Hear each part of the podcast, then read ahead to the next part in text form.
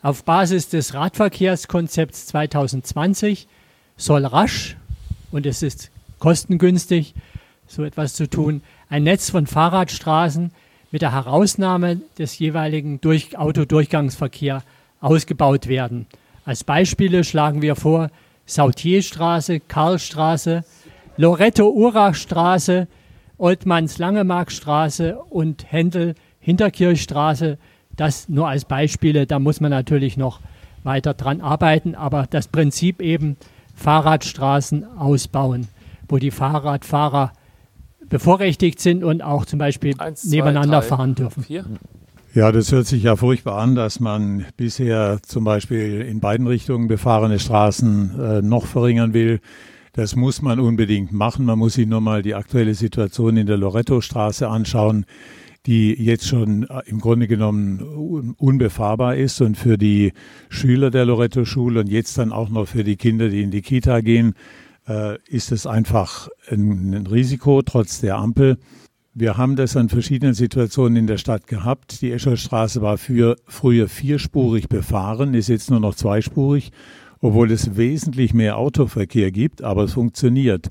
Und wir sollten die Loretto-Straße als Einbahnstraße in der einen Richtung und die Basler diese fürchterlich fehlgeplante Straße, äh, in, die Ein in eine Einbahnstraße in der anderen Richtung umwandeln. Alles, was hier gesagt wurde, Herr Katrein hat es sehr deutlich gesagt, die Gehwege sind furchtbar für die Anwohner dort. Da stehen die Mülltonnen und die gelben Säcke und äh, dann fahren trotzdem immer die 40 Tonnen durch, also Einbahnstraßen. Okay, wir unterstützen natürlich absolut mehr Fahrradstraßen in Freiburg einzurichten. Wir finden es, dass damit darf es natürlich bei langem nicht fertig sein, sondern es gibt noch einige mehr. Wie gesagt, ich wohne im Stühlinger, da fallen mir natürlich sofort auch vier, fünf Straßen ein, wo wir drüber nachdenken sollten, mindestens zu Einbahnstraßen zu werden, wenn nicht sogar sehr gerne auch zu kompletten Fahrradstraßen, wo kein Durchgangsverkehr mehr durchgeht. Wir sollten, ich bin gestern mal auf die Idee gebracht worden, wir sollten auch über versenkbare Poller nachdenken, wo Rettungsdienste durchkommen, wo Räder durchkommen, wo Fußgängerinnen und Fußgänger durchkommen, aber wo Autos eben nicht durchkommen, der Durchgangsverkehr nicht durchgeht, damit einfach wirklich klar ist, Rettungen kommen durch, Rettungswege sind frei und ansonsten verdrängen wir immer mehr den Autoverkehr aus der Stadt, auch wenn es die Autofahrerinnen und Autofahrer nicht so gerne hören wollen, aber wir gewinnen unglaublich viel Lebensqualität und der Radverkehr wird dadurch deutlich sicherer, wenn er nicht die ganze Zeit an Autos, egal ob stehend oder fahrend, vorbeifahren muss oder mit denen kollidiert, weil die ihren Platz einfach brauchen und der ist sehr viel. Das ist schon fast ein bisschen schwierig, weil meine Vorredner eigentlich genau das gesagt haben, worauf ich auch, äh, auch raus wollte. Zum einen die Baselstraße müssen wir dringend in den Blick nehmen. Ähm, da fahren jeden Tag 6000 Fahrzeuge durch. Die habe ich hier an der Stelle vermisst. Ich hatte meine am ersten Amtszeit als ähm, Stadtrat bereits für die Baselstraße genau das gefordert, zu sagen, wir müssen den Verkehr, ähm, die Straße unattraktiv machen für Autos, indem wir mit sogenannten Berliner Kisten arbeiten, wo Radfahrer durchkommen.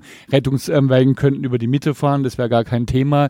Ähm, weil das, was hier auch steht, ähm, einfach den einen Durchgangsverkehr rauszunehmen. Es funktioniert nicht. Die Menschen kümmern sich einen ähm, feuchten Kehricht um ähm, die Beschilderungen, ob wir Durchgangsstra äh, Durchgangsverkehr unterbinden wollen, ob wir Fahrradstraßen machen.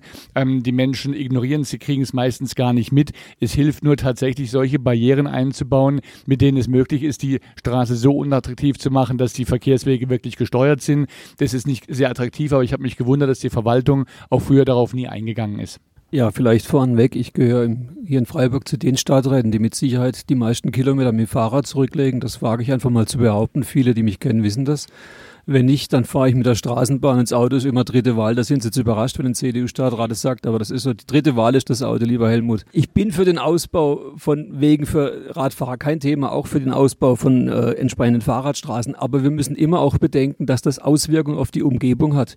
Wir können nicht isoliert eine Straße sperren, für den Radverkehr freihalten und dann denken, die Auto verflüchtigen sich. Dann müssen wir auch Alternativen schaffen. Ich sehe es ähnlich wie der Kollege Rückhauer. Dann brauchen wir ein Einbahnstraßensystem, das halte ich für sinnvoll.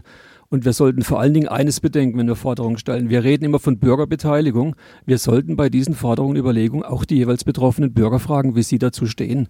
Sonst haben wir nämlich da ein Riesenproblem.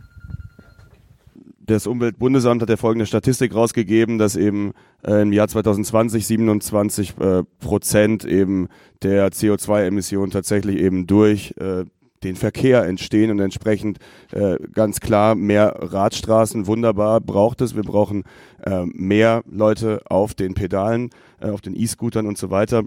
Jetzt hier zum ganz konkreten Beispiel. Äh, ich habe mal nachgeschaut. Die meisten der Straßen weiß ich auch, wo sie sind. Ich komme ja auch aus Freiburg. Nur bei der äh, Langemarkstraße musste ich gucken. Die ist tatsächlich in Teilen ja schon eine Spielstraße. Zum einen und die kreuzt auch die äh, Admiral Spee Straße und damit wäre das hintere, meine Frage wäre jetzt halt, damit wäre das hintere Quartier quasi abgeschnitten. Also darf diese äh, Fahrradstraße dann einen kreuzenden Automobilverkehr haben? Weil dann hätten wir da im Quartier nämlich ein Problem. Wenn das nicht der Fall sein sollte, bräuchten wir Quartiersgaragen, dann müssen wir darüber reden. Einfach nur an Sie vielleicht eine Rückfrage, wie es gemeint ist. Fahrradstraßen bevorzugen nur den Fahrradverkehr. Sie schließen nicht den Autoverkehr aus. Mhm. Okay. Ist das machbar, dann machen wir das. Super Sache, sofort machen.